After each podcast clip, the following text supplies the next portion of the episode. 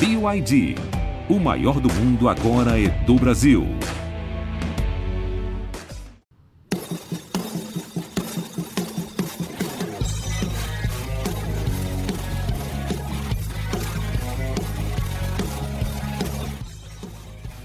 Olá, salve, salve! Estamos chegando com mais uma edição do podcast A Mesa, a Mesa Redonda do GE.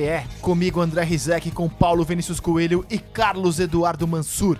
Fala, PVC! Tudo certo? A gente vai tomar uns sustos de vez em quando, né? Até novembro. Tipo, assistir Mbappé e Benzema juntos. Ufa, achei que era o preço da gasolina. onde é que nós vamos parar com o preço da gasolina? Eu não sei, Na cara. garagem. E onde vão parar Mbappé e Benzema, PVC? Eu sei onde eles não vão parar. Pelo menos o Mbappé não vai parar na final da Champions.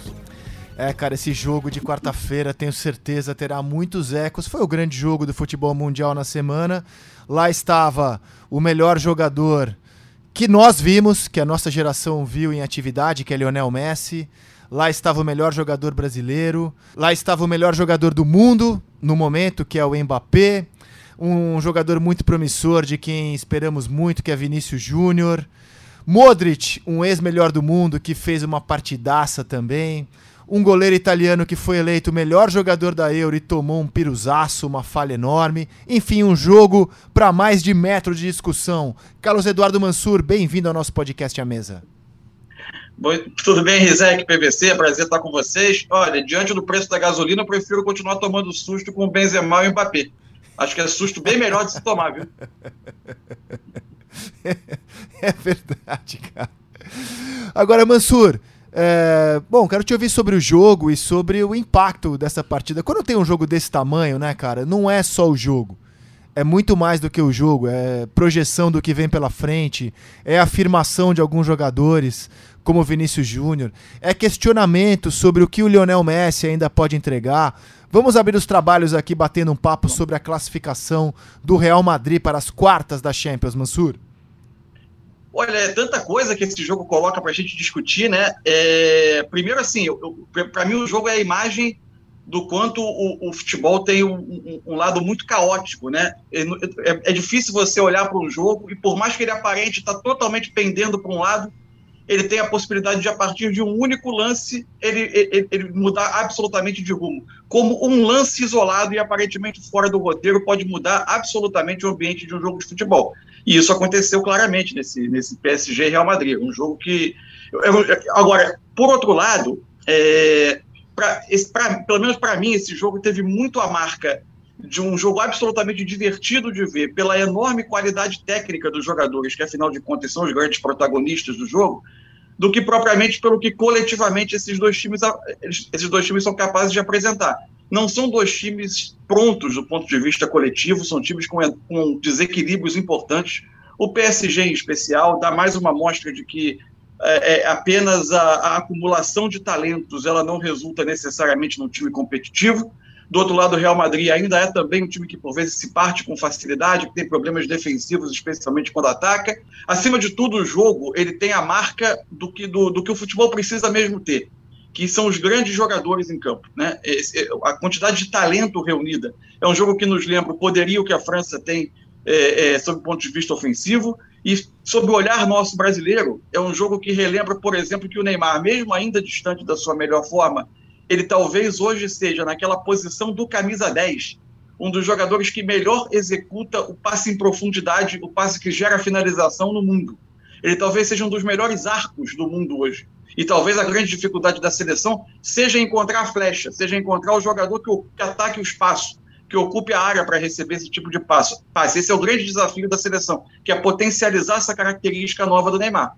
Agora, o Vinícius Júnior, em momentos importantes do jogo, ele entra no jogo de uma maneira é, é, é importante para o jogador que, que, que, que, vem tendo um, um, um, crescimento de maturidade impressionante nos últimos meses. É, o que o Modric fez domando a partida a partir de um dado momento. Enfim, foi um jogo dois jogadores para mim, acima de tudo, dois jogadores, inclusive no desequilíbrio que o jogo gera. A partir do erro do Donnarumma, com a discussão de falta ou não do Benzema, todo desequilíbrio é, é, ele é no campo, inclusive pelo aspecto mental do jogo, porque o, o jogo foge, com, o PSG nunca mais retorna ao jogo. É, acumula perda de bola, e isso passa muito também pelo mental dos jogadores, muito mais do que pelo controle das áreas técnicas. Nas áreas técnicas, eu acho que são times que ainda têm muitas dificuldades coletivas. PVC? É, essa questão dos jogadores é, é, é importante porque você vai ter muito momentos do jogo em que você percebe é, isso que o Mansur disse, né? Assim, a gente tomou toma um, um, susto quando pensa no desempenho individual de alguns jogadores brasileiros. O Neymar, para mim, fez um belíssimo primeiro tempo como coadjuvante do Mbappé. E o Vinícius Júnior foi o terceiro melhor do jogo, na minha opinião, abaixo do Benzema e do Modric. Participou, direta ou indiretamente, dos três gols do Real Madrid. A gente pode discutir a participação dele, mas ele está na jogada com um elemento importante. Mas o Brasil teve coadjuvantes nesse momento de de protagonismo total de Mbappé no primeiro tempo e Benzema no segundo. Eu acho o Real Madrid um time muito sólido, por causa do Ancelotti. Apesar de não ser o Real Madrid, lá, sabe que o Real Madrid, na história da Champions League, é o único time capaz de ter disputado duas finais consecutivas e, consecutivas e vencido com exatamente a mesma formação, que era muito mais sólida. Uh, Navas, Carvajal, Varane, Varane, Sérgio Ramos e Marcelo, Casimiro, Kroos e Modric, Isco, Benzema e Cristiano Ronaldo. O time campeão em 17 e em 18. Exatamente a mesma formação. Não tem na história da Champions League um, um retrato assim. Era o mesmo time. Hoje você tem defeitos. Você tem um Modric envelhecido. O Modric não faz uma temporada absolutamente uh, homogênea. Ele faz uma partida exuberante, como fez contra o Paris Saint-Germain, mas ele não tem esse nível o tempo inteiro, como o Tony Kroos não tem.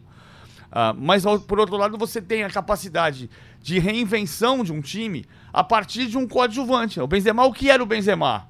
O Benzema era o grande coadjuvante do Cristiano Ronaldo. Grande, porque eu estou sendo generoso, porque muita gente contestava o Benzema.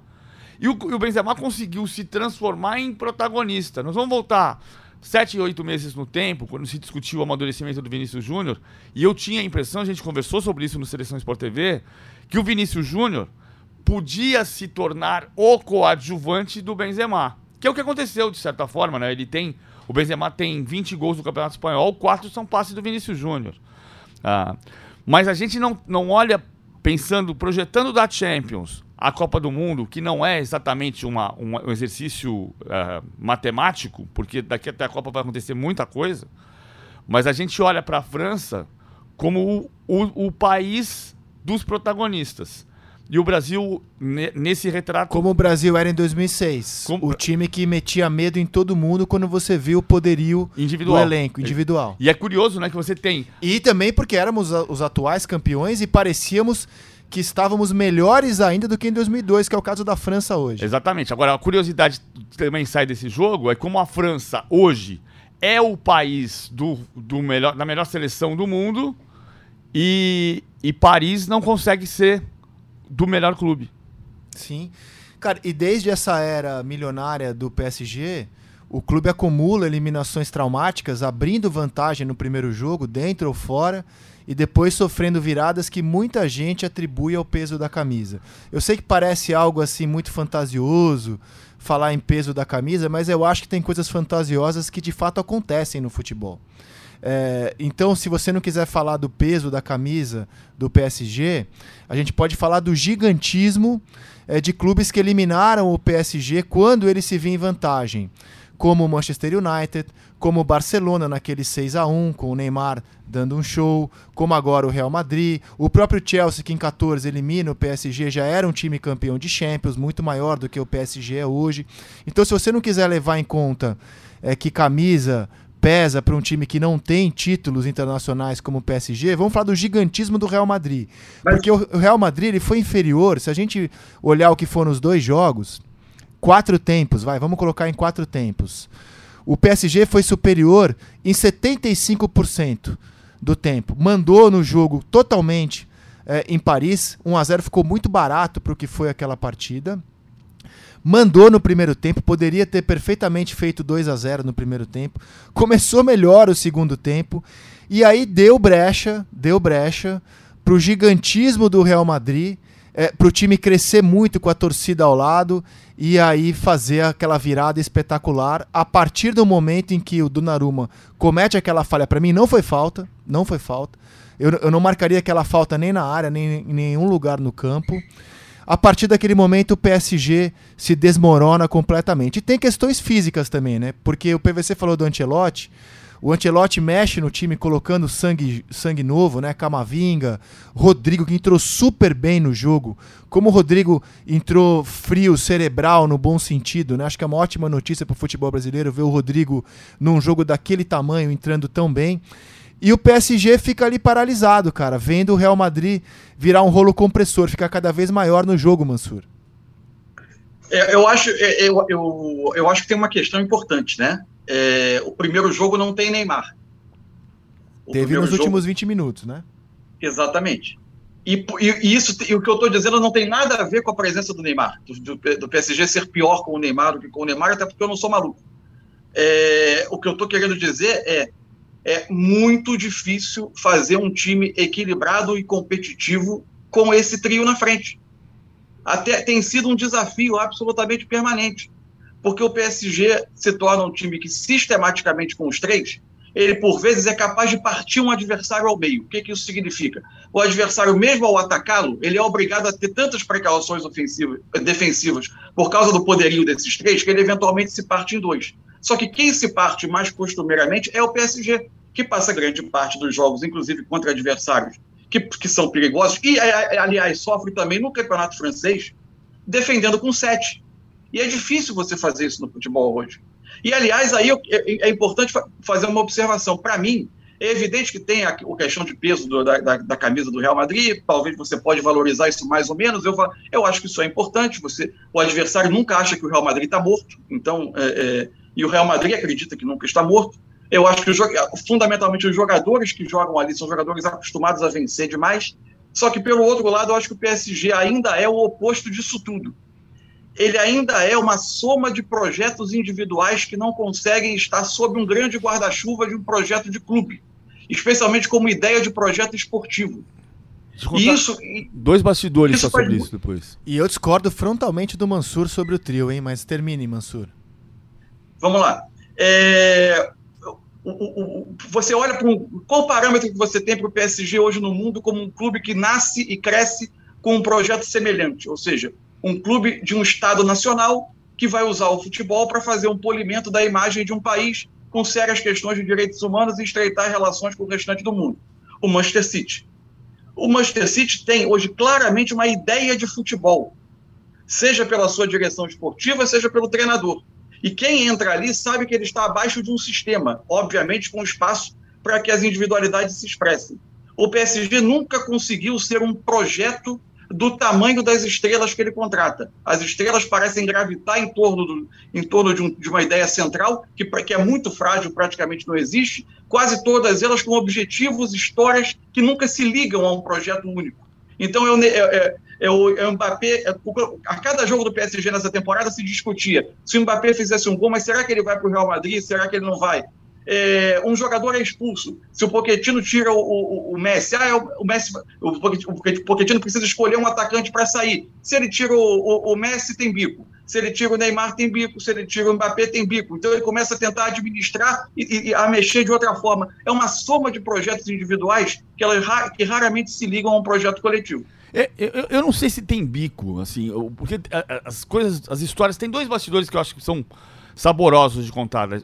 Uma recentemente, o Carlo Ancelotti, numa entrevista, não sei se foi para a Gazeta dello Sport, ele fala que quando chegou no Paris Saint-Germain, ele se espantou profundamente porque ele vinha de uma cultura de Milan e Chelsea. Né? Ele foi campeão inglês pelo Chelsea em 2010. E ele chegou no Paris Saint-Germain e falou assim: não é possível. Os caras chegam aqui em cima da hora do treino e vão para casa almoçar, em vez de passar o dia de trabalho no centro de treinamento, como acontecia no Milan e no Chelsea. E no Real Madrid. Em qualquer grande clube do mundo hoje. Né? Exatamente. Né? Então ele não tinha uma rotina. Depois que o Ancelotti saiu, o Ancelotti foi o primeiro técnico desse projeto Qatar uh, no Paris Saint-Germain. O, o, o, Paris Saint-Germain é um time do Qatar com sede na França. Depois disso, o, o, o, o PSG contratou Laurent Blanc, contratou o Nay Emery, Thomas Tuchel e Maurício Pochettino. Ou seja, nunca mais teve um técnico do tamanho do Ancelotti. Que era um técnico que, se tivesse tido prosseguimento e não cornetagem, talvez tivesse tido a, a condição de estruturar mais esse projeto de clube, de disciplina do clube. Disciplina também é você fazer com que um jogador lesionado se recupere no centro de treinamento e não em Mangaratiba, como o Neymar faz. O Neymar faz com a licença do PSG. Mas o Neymar faria isso se ele estivesse no Barcelona ou no Real Madrid? Duvido. O fato é que ele vai para Mangaratiba se recuperar, se recupera. Em 2020 o Neymar fez um grande, uma grande Champions League depois de passar uh, meses em Mangaratiba trabalhando para recuperar potência e velocidade, que ele achava que precisava de um trabalho específico de potência e velocidade. Ponto parágrafo. Em 2017 18, que foi a primeira temporada de Neymar e Mbappé no PSG, foi a temporada do, do problema do pênalti Cavani e Neymar. Esse problema, eu vou voltar na questão do bico, ele foi rapidamente resolvido. Rapidamente resolvido. Neymar e Cavani se davam bem. Assim como eu fiz uma final de Copa da França, PSG e Rennes, no, no, em Saint-Denis, em que se especulava sobre problemas de relacionamento Mbappé e Neymar, e não havia, eles estavam ali juntos, eu estava do lado do campo vendo o aquecimento dos dois, os dois um do lado do outro, batendo bola, não precisavam estar ali no, no mesmo cenário, estavam.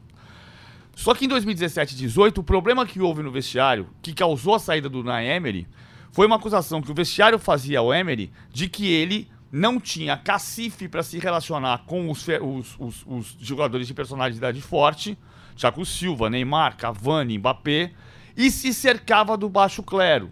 Uh, Berchiche, Kurzawa, uh, Lo Celso, Rabiot.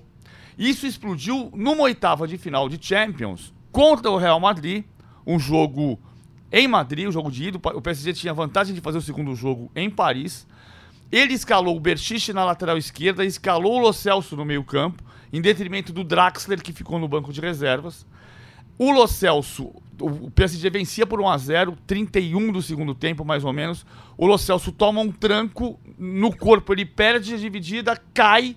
O Real Madrid empata o jogo e faz 3 a 1 No minuto seguinte ao, ao gol de empate do Real Madrid, o Unai Emery tira o Lo Celso. Então ele e coloca o Draxler. Ou seja, ele admite que ele estava ali apostando num jogador em que ele não podia apostar. Que é de novo a questão de, de, um clube que não tem disciplina, que não consegue se organizar. Quem tem que se organizar ali é o clube. Se o, se o Naemery não, te, não tá conseguindo se relacionar com os jogadores, ele precisa ter apoio. Mas você não pode fazer esse ambiente e se, se espalhar. O Real Madrid é um clube que tem todos os problemas eh, hoje táticos até, não é um time do potencial de 2016, 17, 18, quando foi tricampeão da Champions, mas ele tem a força do clube. Então não é só a força da camisa. Não, e, e um time, assim, time muito ajeitado, né? O meio campo do Casemiro, Cross e Modric, é, é o meio campo tá muito azeitado. O Alaba entrou super bem na zaga, tá formando com o Militão uma zaga excelente. O Courtois tá pegando até pensamento nessa temporada. E o ataque é muito bom. Com Benzema, Vinícius Júnior e vai. Escolha qualquer um ali para jogar na direita. Mas olha só, eu quero pegar o gancho do, do Mansur ali, até quando ele comparou com o City. E eu acho que tem uma diferença fundamental aí. O City está na, na Inglaterra. E aí, quando você perde uma Champions, e o Guardiola perdeu todas até agora que disputou, né? não ganhou nenhuma com o City. É, é claro que uma frustração é um baque, mas a vida segue, porque você tem uma liga para disputar forte, um campeonato espetacular. O PSG, cara, a Champions tem um peso muito grande. É só o que interessa na temporada. O campeonato francês é um prêmio de consolação. O PSG vai ser campeão francês esse ano, já está com 13 pontos de vantagem sobre o Nice. E vai todo mundo dizer que a temporada do PSG é uma porcaria, sendo campeão nacional. Ninguém diz que a temporada do City é uma porcaria quando ele ganha o campeonato nacional. Ou o Liverpool, etc. Então a Champions, né, é uma competição de mata-mata com toda a sua imprevisibilidade. Acho que esse jogo teve muito de imprevisibilidade, né? O PSG foi muito competente, cara. Em 75% do, do tempo contra o Real, ele jogou muito bem. Ele, ele teve um futebol de encher os olhos em 75% do tempo. Só que aí você cai no mata-mata e acaba a sua temporada. Acho que isso pesa muito também para a gente avaliar é, a diferença entre City e PSG e as escolhas de quem vai para o PSG também que a gente sempre alerta, ir para o PSG é ter só uma grande competição por ano para disputar. Até o Real Madrid, se fosse eliminado, é, se voltaria para o Campeonato Espanhol, no qual ele é líder, e, e, e teria mais chão, teria mais terreno para jogar. Agora, Mansur, eu só não acho que é um equívoco ter os três, porque eu lembro do meu sentimento no intervalo do jogo de Madrid. Eu falei, caramba, cara, o PSG voando, O Messi não fez uma partida horrorosa no primeiro tempo, também não fez uma partida horrorosa em Paris, perdeu um pênalti, mas não foi um jogo horroroso. É que a gente espera do Messi um jogo de ET. E não era um jogo de ET, mas era um, era um jogo competente ali. E eu pensava, como é que você ataca um time que tem Messi, Neymar e Mbappé no contra-ataque? Porque estava dando certo. Em 75% do tempo, é, deu certo a tática do PSG e você ter jogadores desse tamanho. Não 75 exatamente, porque o Neymar só jogou 20 minutos no jogo da ida e jogou muito bem. Então tava encaixando, tava funcionando. O que eu acho é que você não pode ter pudor de no segundo tempo, quando o seu time está fisicamente inferior contra uma equipe que tem sangue novo, que era o caso do Real, né, com Camavinga e Rodrigo entrando super bem, você não deve ter pudor e eventualmente mexer nisso, até porque o Neymar tá voltando de lesão. Neymar jogou pouco nessa temporada. E, e, se um dos dois, não o Mbappé, se Messi ou Neymar já estavam cansados, não tem que ter pudor em tirar um dos dois. Né? Agora não acho que foi só cansaço, acho que tem, tem, muito a ver com o gigantismo do Real Madrid, de como o time se desmontou depois da falha do Donnarumma e de como o, o Marquinhos também fez uma partida horrível. É muito raro ver o Marquinhos fazer um jogo ruim e a gente espera quando um time como o PSG está sendo atacado daquela forma, um zagueiro como o Marquinhos controlar um pouco a situação, né? Então, o PSG fez ali 30 minutos desastrosos. E o Vinícius. Júnior, nesses 30 minutos, eu acho que é uma grande notícia para o futebol brasileiro, porque analisando o jogo em quatro partes, né, em quatro tempos, o Hakimi, lateral do PSG, jantou o Vinícius Júnior em três dos quatro tempos. Né? Só que aí o Vinícius Júnior teve uma personalidade na, no segundo tempo de Madrid, cara, de ir para cima, de saber segurar. É claro que ele tomou muita decisão errada, ele toma a decisão errada ainda. Finaliza mal, ele perdeu um gol de esquerda na cara é, do goleiro, na cara do Donnarumma mas a personalidade com que ele jogou na segunda etapa, com que ele puxou contra-ataque, que ele foi para cima, soube esperar o time chegar. Eu acho que é uma grande notícia também. Esse jogo para mim é o jogo em que o Vinícius Júnior senta-se à mesa com os grandes, gosta e daqui para frente eu espero ver uma grande evolução nele também, Mansur. É só uma coisa, eu não disse que é um equívoco teus três. Eu disse que é um exercício dificílimo fazer um time equilibrado capaz de competir nos grandes jogos sem se expor demasiadamente com os três, por uma série de características. Primeiro, a gente precisa ser justo em um aspecto que eu acho que não foi, que a, que a, que a análise geral, especialmente aqui no Brasil, eu, eu, eu, não é que não, não foi justo, é que eu discordo. Se, um, se existe um dos três jogadores de frente do Paris Saint-Germain hoje que se predispõe a fazer trabalho defensivo, esse jogador é o Neymar. Concordo. Come... E aliás, Começou o, o Messi também, cara. O Messi roubou uma bola quando tava 0 a 0 tava na defesa. O Messi também tem, tem marcado, sabia? É, uma, talvez, talvez com uma ação defensiva a cada 40 minutos de futebol. é, é, mas, enfim. E olha que tá falando aqui o maior, o maior admirador do, do Messi que existe. O, o Mbappé, por exemplo, vamos lembrar da Copa do Mundo de 2018. É, quando, como, como é que a França funcionou? na Copa do Mundo. Ela funciona quando, para, para acomodar os seus talentos e equilibrar o time em fase defensiva, é, o Deschamps é, é, ele coloca um terceiro volante que fecha o lado esquerdo, no caso o Matuidi, e o Mbappé é o jogador que, pelo lado direito, corre o campo inteiro, inclusive acompanhando laterais adversários, fazendo um enorme esforço sem bola e aparecendo na frente, se como homem, como a flecha que, era, que aparecia nos momentos de transição da França. A minha sensação muito clara hoje, quando você pega um trio, Mbappé, Neymar, Messi, e por vezes você faz, ou faz o, o Mbappé ser o homem que parte muito, em muitos momentos do centro do ataque, é que ele já não se predispõe a fazer esse papel. Porque ele atingiu um tal status no futebol que ele já não se, muito provavelmente não se predispõe a fazer esse papel. E quem tem feito no time é o Neymar. Agora, você tem um time que em boa parte do jogo defende com sete. Os grandes enfrentamentos desse ano, o PSG sofre muitos jogos do Campeonato Francês, apesar da distância, porque a distância é estabelecida pela, pela, pela disparidade econômica. Ele não viu a bola nos dois jogos com o Manchester City, porque ele não tinha capacidade de retomada de bola em quase momento algum.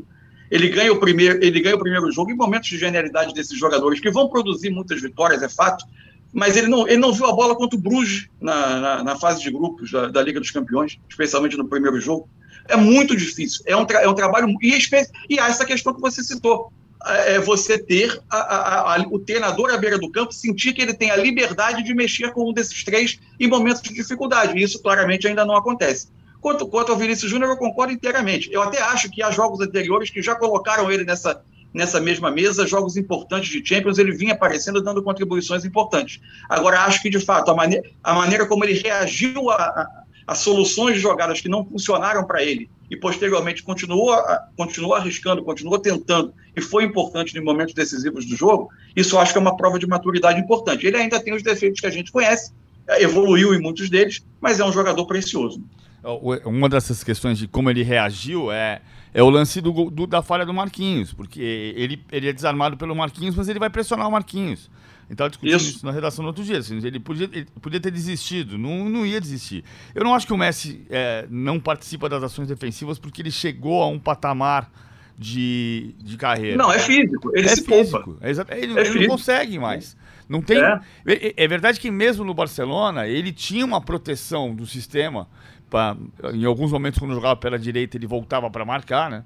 Mas assim, ele não tinha. Ele tinha a liberdade de, de ser o, o, mais criativo. Agora que ele está com 35 anos de idade, vai fazer 35 anos de idade em junho, ele não tem mais essa condição física. Ele e tem a idade do Modric. 34 tem o Modric. Mas o Modric, é o que eu falei agora há pouco, o Modric não, não, não tem. Ele, o Modric fez uma partida exuberante. Exuberante. Só o Benzema foi melhor do que ele em campo. Mas o Modric não tem uma temporada em que ele faça todas as partidas nesse nível. Não, eu concordo com Mas você. Mas é melhor que a última temporada. E não é né? nem por questões físicas, é porque o Modric não joga assim todo o tempo e o Messi já jogou assim praticamente todo o tempo, né? Na transmissão da, da TNT, eu dou crédito porque a informação é do Bruno Formiga, comentarista lá. É, ele contou no pós-jogo, eles estavam com o Tite ao vivo. Ele acabou cometendo uma inconfidência ferrou o Tite, porque o Tite não conseguiu desmentir, não quis confirmar. Enfim, era uma inconfidência de uma conversa que eles tiveram recentemente, na qual o Tite contou para ele, o Formiga, isso é o relato do, do nosso colega, de que quando enfrenta o Messi hoje em dia, já não se prepara como antes se preparava, ou seja, para marcar um ET. Marcação dupla, um jogador na cola, outro na sobra. É, embora o Tite não, não queira confirmar isso hoje, eu entendo o técnico, é um fato, né? É, hoje, quando você enfrenta o Messi, não é mais como é, quando o Santos, por exemplo, encarou o Barcelona em 2011. Né? É, eu acho que isso é um fato. Visando a Copa do Mundo, inclusive. O Messi pode fazer uma grande preparação para arrebentar na Copa do Mundo. Mas aquele jogador que a gente viu enfileirando adversários, deixando o Boateng com a bunda no chão e encobrindo o Neuer num jogo de Champions, por exemplo, acho que é difícil que a gente veja de novo. Vimos um bom Lionel Messi na Copa América. Foi o melhor jogador da competição. Mas na final, por exemplo, ele é, jogou pouco contra o Brasil. Eu, eu concordo com esse diagnóstico. Hoje, quando você vai enfrentar o Messi, você não precisa mais deixar dois jogadores na cola dele. O cara que hoje merece essa atenção, que você tem que ter dois caras e talvez não baste, é o Mbappé. O Militão jogou pra caramba os dois jogos. E mesmo assim não conseguiu parar o Mbappé, Mansur. Porque, convenhamos, ele foi colocado. E por vezes ele foi colocado em situações de exposição. É... No primeiro jogo você teve uma atuação muito ruim do Carvajal, né? Então aquele, aquele lado ficou, ficou, ficou muito fragilizado. É, eu, o Militão, ele, ele, nas últimas semanas, ele se afastou um pouco também, isso é um fato ele se, o rendimento dele se afastou do melhor dele, embora ele seja um, um zagueiro com características muito interessantes. Rápido, capaz de, de, de, jogar num time que joga com uma, com uma, com, uma, linha adiantada, ele tem uma capacidade de recuperação, enfim. Agora, o Mbappé, é, ele é o jogador mais potente do mundo, provavelmente, hoje no momento, né? É o jogador que... O Mbappé ele tem uma característica que é absolutamente admirável. É, você olha para ele e você vai chegar naturalmente à conclusão: esse jogador, se você der um segundo para ele iniciar uma arrancada, você não para mais. Só que ele também é, ele tem a invenção, ele tem o drible, ele tem a capacidade de sair de parado para conseguir o drible, para inventar e criar o espaço, de jogar em espaço curto, que também é muito raro de você ver essa combinação em um atacante. Então ele é o, o tipo de atacante absolutamente decisivo nos dois cenários, né? E ainda tem gol. Então é muito. Agora, o cenário que o jogo é, é, é, mostrou a ele, com, com o Real, especialmente esse segundo jogo, com o Real Madrid tendo que sair e se partindo muitas vezes em dois, ele era muito convidativo, né? A sensação é de que você estava sempre flertando com o risco. Tá bem, meus amigos. E PVC agora ficam alguns times muito especiais, né, vivos nessa Champions. City, Bayern, para mim são as duas grandes São forças. Dois, são os dois mais Podem não ser os finalistas, até porque o sorteio pode colocar os dois lado a lado. Exato. Sabe aquela sensação de roupa perfumada que acompanha você o dia todo? Com a amaciante Downy você tem. Porque só Downy tem cápsulas de perfume que são ativadas com um toque e vão sendo liberadas ao longo do dia, mantendo a roupa com aquele frescor que parece que acabou de ser lavada. Então já sabe, para roupas perfumadas de verdade por muito mais tempo, respira, é Downy. Um pouco abaixo, mas assim, não muito abaixo o Liverpool. É, a ver do que vem aí entre Atlético de Madrid e Manchester United, mas não enxergo nenhum dos dois como potências, assim, coisas espetaculares. O divertidíssimo, lindo de ver jogar Ajax, mas também não imagino o Ajax com força para brigar pelo Ó, título. Olha o sorteio. Não, tem o sorteio, eu sei, mas só para dizer assim, que restam agora, é, no, no meu entendimento, né? Três times muito especiais, que são o City, o Bayern. Aliás, na ordem, vou colocar na ordem para mim. Bayern, o que mais me assusta, assim, Bayern. Em segundo lugar, o City. E em terceiro, o Liverpool.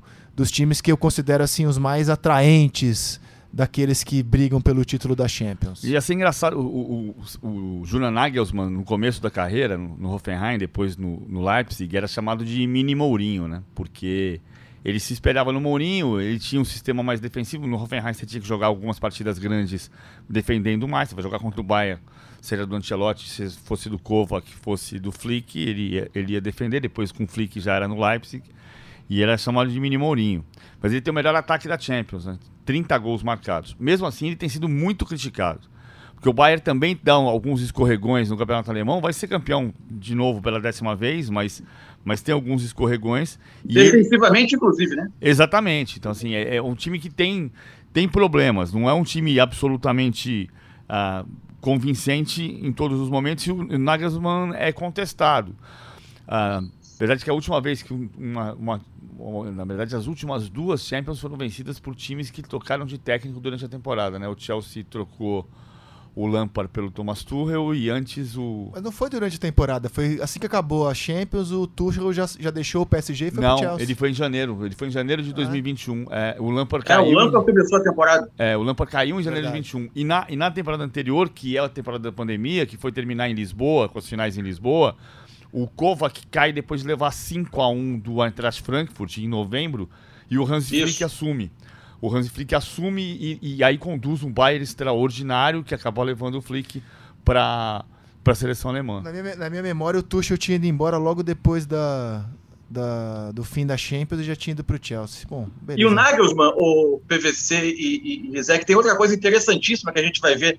É, é como esse é o modelo que ele tem implantado no Bayern vai se chocar contra as grandes potências do futebol, se é que vai ser a opção dele, mas ele tem feito com cada vez mais frequência, né? Um time que joga num 3-4-2-1, só que dessa linha de três atrás. Só o Sully, pelo menos que foi o que quem jogou contra o, contra o Salzburg, é zagueiro, dois laterais compondo essa linha, dois atacantes abertos como Ala, Gnabry e Coman, e por dentro Miller, Sané e Lewandowski. Quer dizer, um time que tem de origem cinco atacantes e apenas um zagueiro. Evidente que executando funções, né? Mas é, se você pegar é, a, a, a, os jogadores de origem, são cinco atacantes e apenas um zagueiro na, na, na formação que começou o jogo com o Salzburg e que começou alguns jogos do campeonato alemão. O, o, o Deschamps já copiou o Coman como ala, né? O Coman já chegou a jogar como ala nesse 3-4-2-1 É. também na seleção da França, com o Coman como ala direito, embora normalmente não seja assim, né? Seja com o Pavar, também do Bayern, o Pavar que muitas vezes é zagueiro ah, no Como é que a gente escala hoje a seleção mais poderosa do mundo? Loris, Pavar,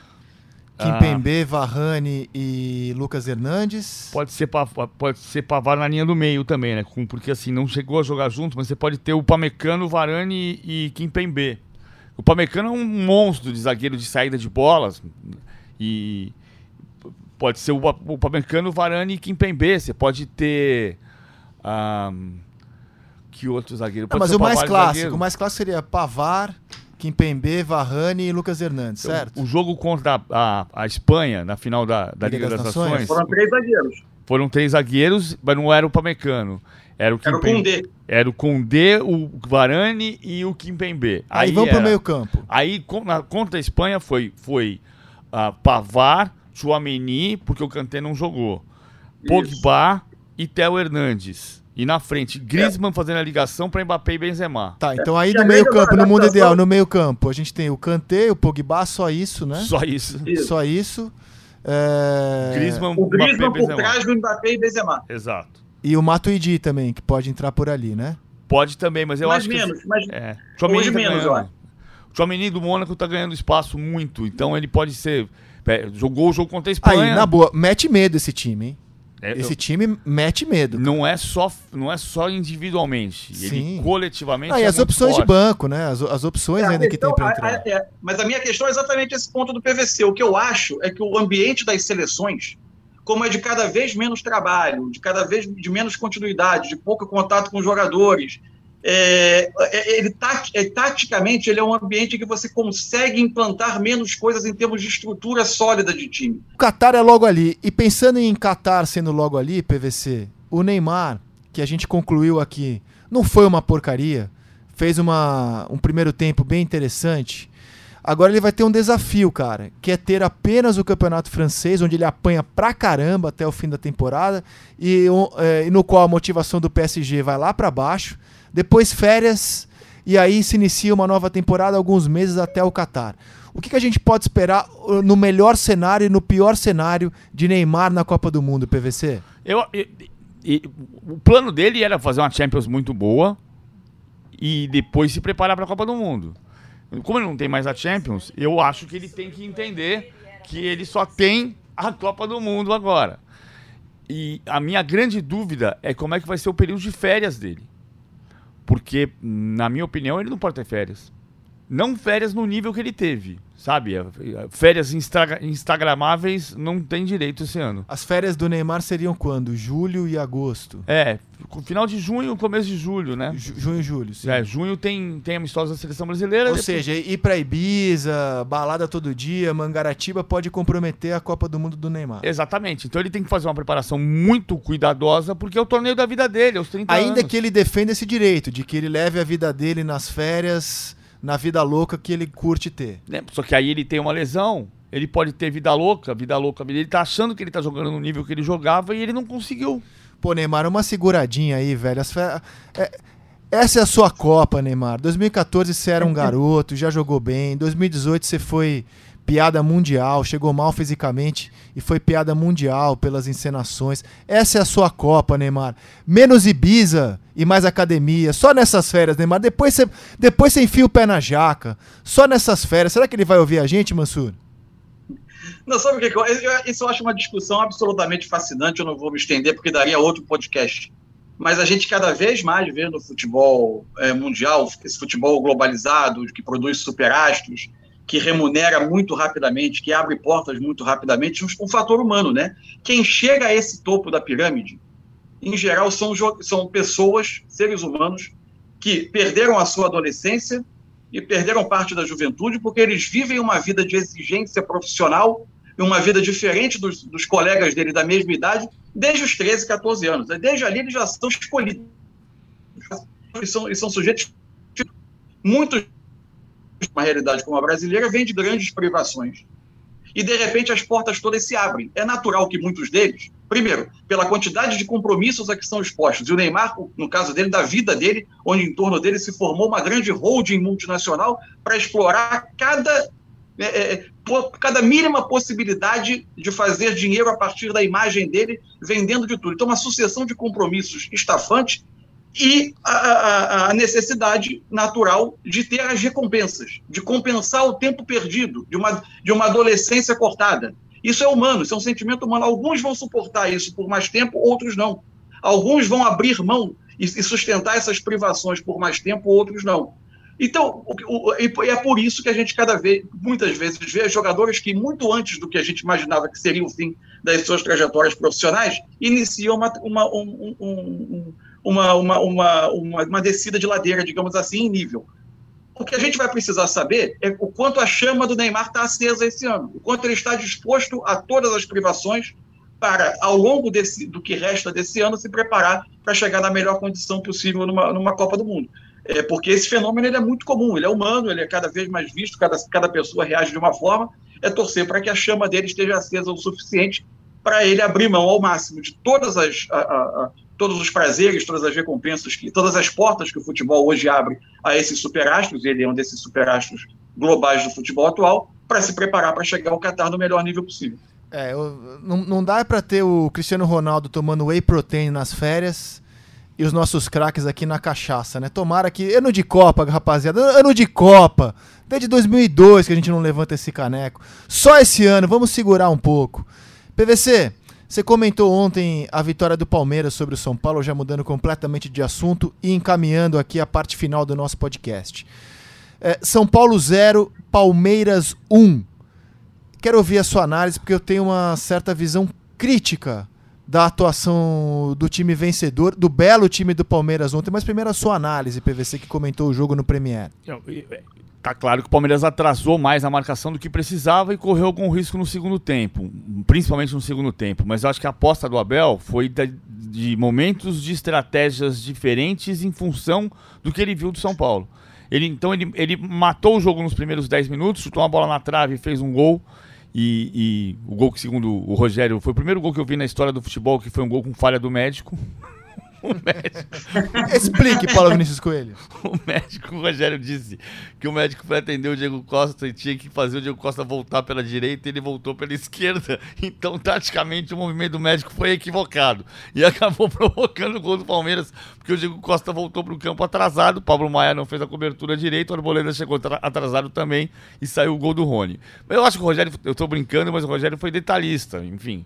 Ah, o fato é que depois disso, o, o, o, Abel forçou o São Paulo a ter um roteiro muito parecido com o que foi de São Paulo 0 e Ituano 0, São Paulo 0 Inter de Limeira 0 e São Paulo 1 Santo André 0. O São Paulo teve mais posse de bola do que o adversário em 9 dos 11 jogos que ele fez. Quais foram os dois que ele, que ele teve menos posse de bola? Os dois clássicos, Corinthians e Santos. Quais foram as, as duas atuações convincentes do São, do São Paulo? Os dois clássicos que venceu entregando a bola para o adversário. Não exatamente entregando. Contra o Santos, chegou a ter um equilíbrio de posse de bola, mas o São Paulo tinha 38% do tempo com a bola no campo de, def... no campo de ataque só. Ah, então ele conseguiu fazer esse roteiro. Acho que o Palmeiras não conseguiu fazer o contragolpe, porque poderia matar o jogo mais cedo, poderia ter mantido a atuação ofensiva, mas estrategicamente ele preferiu impor ao São Paulo um ritmo que o São Paulo tem ainda dificuldade, porque é um time sendo construído para rodar a bola mais rápido, para inverter o lado da jogada. O São Paulo podia ter empatado o jogo, teve a bola na trave do Marquinhos, mas o Everton, que foi o melhor em campo, fez duas defesas no jogo. Que foi a, a, cobrança de falta do Rodrigo Nestor e o rebote do Caleri. Foram as duas defesas do Everton no jogo. Então, no, no fundo, no fundo, a estratégia do Palmeiras deu certo. Só uma última lembrança é, tem sido muito difícil para o Palmeiras jogar contra o São Paulo no Morumbi. Desde o gol do Alex, 20 de março de 2002, Rio São Paulo daquele ano, em 20 anos, são 32 São Paulo e Palmeiras no Morumbi. O São Paulo ganhou 20, empatou 10 e essa foi só a segunda vitória do Palmeiras. Então isso também faz parte da estratégia de um time que sabe que jogar ali tem sido muito difícil. Eu não questiono a estratégia, não. Apenas acho que o Palmeiras podia mais. É, pelo que foi o jogo, assim, o Palmeiras começou a partida me dando água na boca, cara. Falei assim, meu Deus, cara, olha como o Palmeiras está jogando mais solto esse ano, como o Abel tem buscado um time mais leve, mais para frente. Começou avassalador. E teve um golaço anulado com 25 minutos, né? Já tava 1 a 0 é, por causa do impedimento do Rony. E ali falei, cara, tá, o Palmeiras tem condição aqui de enfiar um chocolate no São Paulo e fazer uma partida daquela de encher os olhos. E o Palmeiras preferiu ser pragmático, como você disse, recuar a marcação, esperar um pouco mais. Foi uma vitória segura do Palmeiras. É, eu só acho que esse time, repito, que é um timaço, hein? Para os padrões do futebol brasileiro, o Palmeiras é um timaço. Eu só acho que em jogos como o de ontem, o Palmeiras podia mais, do ponto de vista do espetáculo até. Podia ter saído do Morumbi com 2, 3 a 0 sem muito esforço, hein? Ou tô sendo exigente demais, Mansur? Eu, não, eu concordo com você. Só acho que é, quando a gente olha os 10, os 10, 15 minutos iniciais do Palmeiras, eles ressaltam essa impressão. Esse time pode mais. Mas o que, que isso mostra, efetivamente? Que o Palmeiras não joga da forma que ele joga por necessidade Ele joga como, aliás, todo time de futebol do mundo joga. Ele joga, é, ele joga por opção, ele escolhe um caminho, uma, que, que parte da convicção do seu treinador. Treinador que tem um enorme mérito de convencimento. Ele tem um elenco que segue obsessivamente cada plano traçado no vestiário. E por convicção, especialmente em cenário de jogos grandes e jogos em que ele tem é, é, e que ele entende ter uma vantagem, seja uma vantagem no placar, e, e tem uma vantagem também tática por esse ponto que o PVC é, é, é, falou há pouco, da questão de, do que vinha sendo São Paulo, mas fundamentalmente por uma questão de identidade do Palmeiras, ele joga assim, é uma crença futebolística do Abel. É parte do estilo dele. Ontem ele adapta o Palmeiras a um sistema de. A mais uma vez, é, é algo habitual nele, ele adapta um sistema de perseguições individuais, adaptando o time ao posicionamento do São Paulo, que começava o jogo sem exatamente pontas, os jogadores pelos lados eram meias, fazia os laterais virem por dentro acompanhando esses meias, quando se esses meias flutuavam demais, um dos volantes pegava. Um sistema que, com, difícil, complexo de executar, mas muito bem executado em boa parte do jogo pelo Palmeiras. Qual é a questão? É que em muitos jogos o fato da gente respeitar aqui e dizer que no futebol é fato, você pode ganhar com qualquer plano, com qualquer sistema, porque o futebol permite isso, também não significa que sempre que você vence é sinal de que o seu plano se sobrepôs ao adversário. Existem jogos também que o Palmeiras andou muito no fio da navalha, andou muito no limite. E ontem ele ameaçou andar demais no limite, quando ele deixa de ter o contragolpe e ele permite que toda a ação do jogo aconteça perto da sua área defensiva porque ali qualquer acidente vai acontecer perto do seu gol. E aí o Palmeiras flertou com, com, a, com, a, com, com, com, com ver a vitória escapar, por exemplo, numa bola que toca na travessão, no, no, no chute do Marquinhos. Então, não existe modelo de jogo que não tenha risco. Se você se coloca dentro do campo do adversário para jogar lá, você está assumindo o risco do que acontece às costas da sua defesa. Se você vem defender perto da sua defesa, você assume o risco de que qualquer acontecimento fora do normal vai acontecer perto do seu gol. O que eu acho que em alguns momentos o Palmeiras oferece muito pouco do outro lado do campo, confia demais na sua capacidade de negar espaço e flerta demais com o risco. Isso aconteceu ontem num jogo que ele iniciou sendo muito superior, não terminou sendo tão superior assim. Para mim, o fascinante dessa temporada do Palmeiras é fazer essa ideia de jogo ter é, é, durabilidade, longevidade, é, capacidade de competir no longo prazo no Campeonato Brasileiro, fora dessa, dessa exigência de mata-mata, de, de, de, de, jogos desse contexto em que muitas vezes o adversário sai a buscar o resultado. Para mim, esse é o ponto fascinante do Palmeiras nessa temporada. Tem um detalhe sobre o estadual só, é, não é sobre a temporada, mas o estadual gera crise, então. O Palmeiras vai jogar as quartas de final, a, a, semifinal e a primeira final, provavelmente sem o Everton, Gustavo Gomes, Piquerez e Kusevich, por causa das convocações. Ah, só voltam os jogadores, teoricamente, para a final no dia 3. E a final pode ser dia 2, dependendo da tabela da Libertadores, se tiver jogo na terça-feira de um dos, de uns dos participantes da Libertadores, Palmeiras ou Corinthians, ou Bragantino, eventualmente. A final pode ter que ser no sábado. Ah, então, isso, essa é uma casca de banana para todos os estaduais, né? O, as, as finais dos estaduais vão acontecer na data FIFA. E, cara, sobre... a, gente, a gente atua os estaduais durante três meses para os jogos interessantes coincidirem com a data FIFA. É fabuloso. Cara, você imagina o, o Vitor Pereira, o Paulo Souza, treinadores europeus serem comunicados, ó, sabe aquela final contra o maior rival do seu clube? Então você não vai Isso. poder usar os melhores jogadores porque tem data FIFA. Não, mas data FIFA para o campeonato. Não, aqui no Brasil não para. Eu queria muito ouvir. Isso Sabe, o Paulo Souza e o Vitor Pereira sobre isso. Se você perder, você vai carregar um peso o resto do ano e vai ser cobrado por isso. E você não vai ter os melhores jogadores do seu time. É. Bom, eu só queria destacar assim: é, o São Paulo teve um começo muito ruim, muito assustador, né? De temporada, um futebol muito mal jogado. E aí, quando você olha a semana do São Paulo, a vitória sobre o Corinthians no sábado e a derrota dessa quinta-feira, eu pelo menos consigo ver um São Paulo evoluindo. Consigo ver trabalho do Rogério. Tem muito jogador ainda fora de forma, como o Patrick, que entrou mal no jogo. O Nicão, que tem muito a caminhar ainda. Luciano, que não conseguiu começar nenhum jogo ainda na temporada.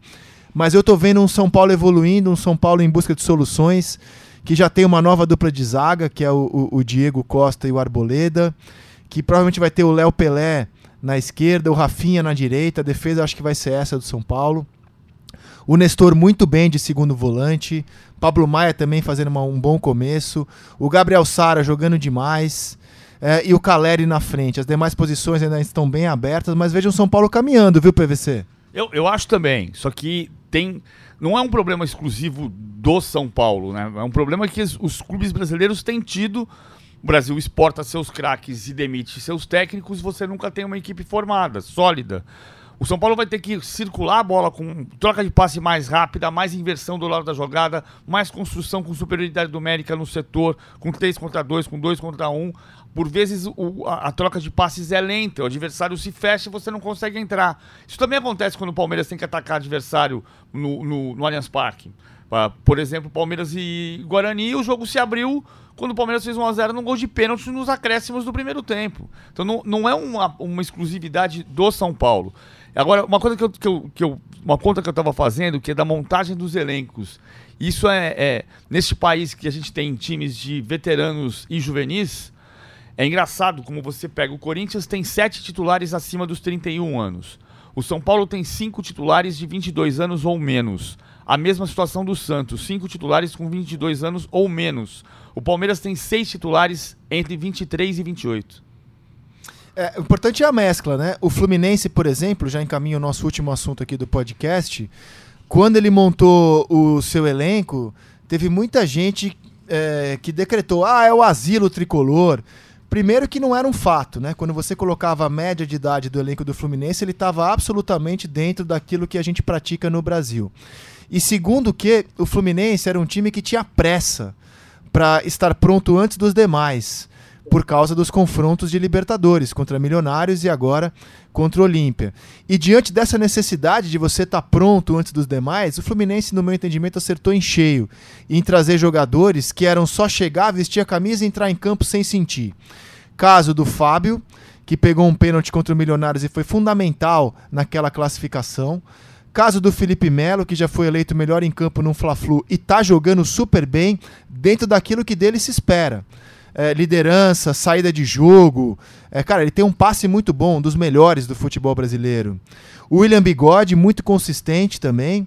E do Cano, três jogos, três gols em Libertadores. Junto da garotada, junto do André, junto do Luiz Henrique, que viveu uma noite de Mbappé na quarta-feira, essa mescla fez o Fluminense chegar a 12 vitórias seguidas e largar com uma boa vantagem, porque o jogo da volta promete ser complicado. Mas a mescla do Fluminense entre jogadores mais cascudos, rodados, com a garotada que lá estava, até agora, Mansur, no meu entendimento, impecável. Como é que você analisa o Fluminense saindo na frente contra o Olímpia 3 a 1 Mansur? Eu acho que o grande mérito do Fluminense até agora é ter conseguido dar uma resposta para o maior desafio que existe, que é você apresentar o um mínimo de competitividade é, numa época em que nenhum time está pronto. Que essas fases iniciais da Libertadores colocam essa casca de banana no caminho dos times, né? Então, o Fluminense, por vezes, ele ameaçava ter, a questão não era mescla, a questão da mescla de idade, ele, ele ameaçava ter uma concentração desses jogadores em, em determinados setores do campo. No início, no setor defensivo e no, e, e no ataque é, onde ele tinha, por exemplo, o William e Fred, depois o William e, e, Cano. Mas o Fluminense consegue ter no centro do campo e nas laterais, nesse modelo dele, com, que quase sempre jogando com uma saída de três, ou com três zagueiros mesmo, ele consegue ter uma, um, um, um centro do campo e as alas ocupadas por jogadores em uma faixa de idade boa para competir.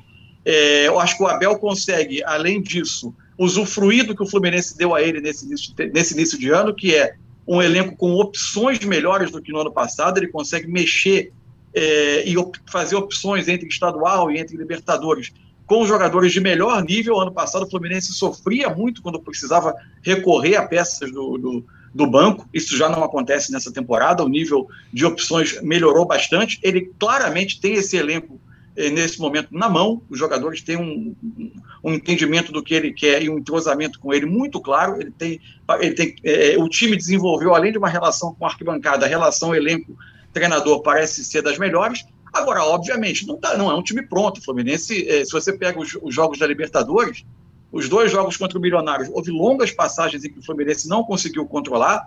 O jogo com o Olímpia, quando após o erro do Fábio, quando, quando acontece um a um, o Fluminense até o final do primeiro então, tempo. Então o Fábio teve uma noite de, de Donnarumma, né? Luiz Henrique falei que teve uma noite de Mbappé e o Fábio teve uma noite de Donnarumma. Embora ele tenha sido obrigado a duas defesas importantíssimas nos jogos difíceis, ele fez, né?